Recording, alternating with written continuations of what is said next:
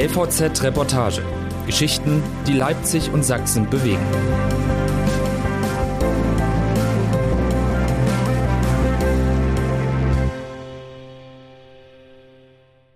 Singles in Leipzig. Einsamkeit, Corona und die Suche nach der großen Liebe. Von Theresa Moosmann. Corona verknappt die Möglichkeiten, jemanden romantisch kennenzulernen. Dating-Apps, Agenturen und Coaches versprechen trotzdem, dass man die große Liebe finden kann, wenn man nur will. Aber stimmt das? Vincent wartet an einer Bushaltestelle und hält viele Frauen in seiner Hand. Auf dem Smartphone nach rechts wischen heißt attraktiv, nach links wischen eher uninteressant. Mara 22, Emily 21, Nicole 21. Junge Frauen am Meer, junge Frauen vor ihren Spiegeln, verschwommene Partybilder mit Freunden, manchmal Frauen im Bikini. Sie sind zum Greifen nah, aber wirklich treffen wird Vincent bis heute nur eine einzige von ihnen. Die Seuche Einsamkeit nannte der Spiegel bereits im Mai vergangenes Jahr die Corona-Pandemie für alte Menschen und für Singles. Die Anzahl der Single-Haushalte, also der Alleinlebenden, steigt seit Jahren. Letztes Jahr lebten in Leipzig knapp 188.000 Menschen alleine. Das sind über die Hälfte aller Haushalte. Tun wir uns heute, auch abgesehen von der Pandemie, schwerer einander nahe zu kommen?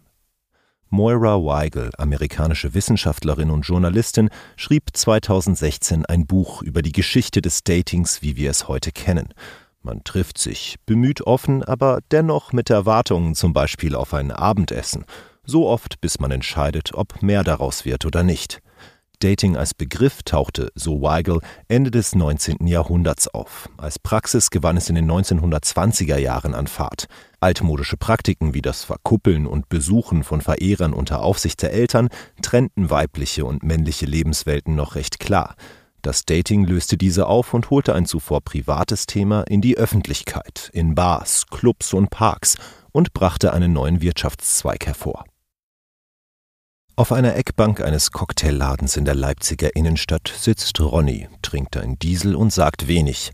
Um ihn herum sitzen sechs Fremde, die wie er 17,90 Euro an eine Agentur gezahlt haben, um sich organisiert kennenzulernen. Dafür haben sie eineinhalb Stunden Zeit. Dann geht's in die nächste Bar zu neuen Menschen. Alle bemühen sich um eine ungezwungene Atmosphäre, Authentizität trotz Vorstellungsrunde. Ein Bankangestellter, der nach Feierabend gerne mal 75 Kilometer Mountainbike fährt. Eine Mitarbeiterin eines Reiseanbieters, die vom Corona-Betrieb erzählt. Ein ehemaliger Soldat mit Trauma. Ronny ist 35 Jahre alt, ein ruhiger, respektvoller Mann mit sächsischem Akzent. Der Wurzener hat schon einige Male das sogenannte Face-to-Face-Dating ausprobiert. Ein Kumpel hat ihn das erste Mal mitgeschleppt. Von Angesicht zu Angesicht. Das findet er gut. Online-Dating sei nichts für ihn. Ich bin keine Zahl, ich bin ein Mensch, sagt er. Online, das ist wie im Katalog. Zu unromantisch, zu technisch und zu oberflächlich. Auf dem Weg vom Augustusplatz ins Barfußgässchen erzählt Ronny, dass er seit einigen Jahren Single ist. Während Corona wäre es schön gewesen, nicht alleine zu sein, sagt er, aber ich möchte auch nicht irgendwen nur um jemanden zu haben. Er arbeitet in der Verwaltung einer Krankenkasse und sagt an diesem Abend mehrfach, er habe keine Erwartungen, heute Abend seine Traumfrau kennenzulernen. Er wolle nur einen schönen Abend mit netten Menschen haben. Aber so ganz ohne Hoffnung geht es dann auch wieder nicht. Deshalb kommt er immer wieder. Für die Agentur zahlt sich das aus. Oktober 2021 war der erfolgreichste Monat aller Zeiten für uns, schwärmt Rico Hetscholdt, Betreiber von Face-to-Face-Dating.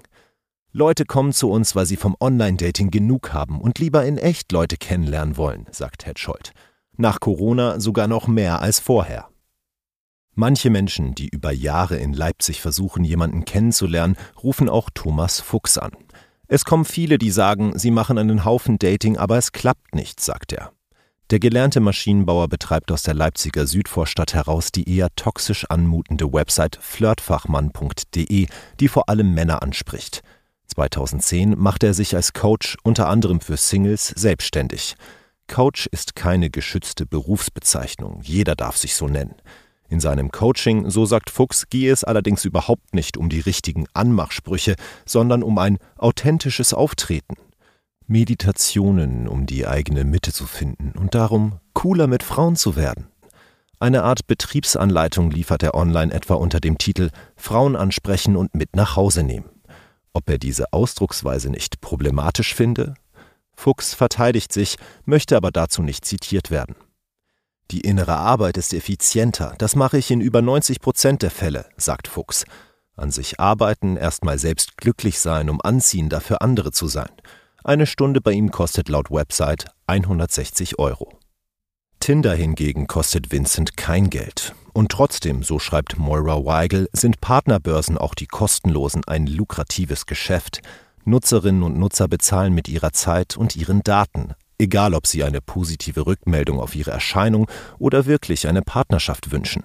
Tinder erzielte einen Gewinn von 2,39 Milliarden Euro im ersten Pandemiejahr 2020. Prognose steigend. Der Erfolg aller dieser Modelle ist ganz klar das Verlieben, das Begehrtsein. Warum ist es uns überhaupt so wichtig, in einer Partnerschaft zu sein, Herr Fuchs? Ich habe dazu keine Theorie. Ich arbeite mit Einzelfällen und die sind so unterschiedlich, sagt er. Wissenschaftlerin und Journalistin Weigel sieht das anders. Seit es Dating gibt, hat ein gesellschaftlicher Gruppenzwang den Zwang der Eltern zu heiraten einfach ersetzt. Wir sollten uns zwar freier fühlen, machen es uns aber gegenseitig ganz schön schwer damit. Ein Teil davon ist die Erzählung der biologischen Uhr, die vor allem Frauen massiv unter Druck setzt. Etwas, das durch die Familie höchst kontrolliert war, wurde zu etwas Unkontrollierbarem romantisiert. Doch wenn es nicht klappt, bist du dennoch selbst schuld.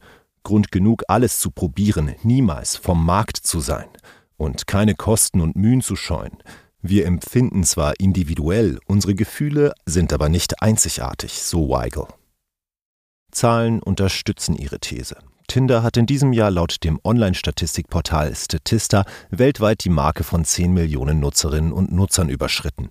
Einer davon war Vincent. Auch er beschreibt, dass er das Gefühl haben wollte, wieder auf dem Markt zu sein. Im August dieses Jahres wählte er Bilder von sich aus, um ein Profil zu erstellen. Der 22-Jährige war seit einigen Monaten Single. Zuvor war er in einer langjährigen Beziehung gewesen. Als sein Profil online ging, fühlte sich das erstmal komisch an. Es war zwar negativ konnotiert und irgendwie schamvoll, aber am Ende halb so wild, erzählt er. Wenn er eine Frau interessant findet, wischt er sie nach rechts. Wenn sie dasselbe mit ihm tut, können die beiden einander schreiben. Vorher nicht. Tinder suggeriert eine dauerhafte Verfügbarkeit von Partnerinnen und Partnern, aber die App nimmt niemandem ab, der anderen Person eines Tages vor die Augen zu treten und ersetzt auch keine Dates. Es ist kein richtiges Kennenlernen, jemandem auf Tinder zu schreiben, glaubt auch Vincent. Einmal hat er eine Tinder-Bekanntschaft tatsächlich getroffen. Es war schön, aber blieb bei einigen Treffen. Die Reihenfolge des Kennenlernens ist also wie im echten Leben. Man beschließt aufgrund der äußeren Erscheinung einer Person, sie potenziell anzusprechen. Es kostet in echt lediglich mehr Überwindung, sagt Vincent, und das mache auch das Glücksgefühl aus. Aus einer Situation heraus zu spüren, dass die Chemie stimmt. Das ist viel realer und schöner, sagt Vincent. Oder wie Moira Weigel es ausdrückt, selbst heute, in einem Zeitalter, in dem uns das Smartphone unzählige Möglichkeiten direkt in die Tasche funkt, spielt das Ausgehen immer noch eine Schlüsselrolle in unserer Vorstellung von Dating. Auf Ronnys Face-to-Face-Abend sitzen die Teilnehmerinnen und Teilnehmer am Ende noch zusammen. Es geht auf Mitternacht zu. Manche sind schon ganz schön betrunken. Es gibt Ärger mit der Kellnerin, weil Stühle verschoben wurden. Ein Teilnehmer wird etwas aufdringlich. Ronny ist gegangen. Die Liebe, das große Ziel am Horizont des Datings, scheint in weite Ferne gerückt. Funktioniert das Kennenlernen besser, wenn es eine Agentur organisiert? Nach dem Datingabend kann man in einem Portal anklicken, wen man wiedersehen möchte. Wenn zwei Menschen sich gegenseitig angeben, können sie einander schreiben, wie auf Tinder. Hetscholdt spricht von einer Trefferquote von 16 bis 20 Prozent unter den Teilnehmenden. Ronny und die anderen hoffen, dass es sich irgendwann auszahlt, die knapp 20 Euro, die ein Abend kostet, immer wieder zu zahlen. Kathleen, die Erzieherin ist und in ihrem Alltag wenig Männer kennenlernt. Hannes aus der IT-Branche, der das umgekehrte Problem hat. Und Ronny, der sich bemüht, möglichst gelassen zu klingen, als er sagt, dass es bei ihm noch nie geklappt hat mit dem Match. Rico Hetscholdt hält dagegen, wenn man erwartet, heute muss ich den Traumpartner treffen, dann wird es meist nichts. Wenn man erwartet, heute wird es eh nix, zack, dann klappt es. Das Leben ist da sehr witzig. Ronny kann nicht darüber lachen.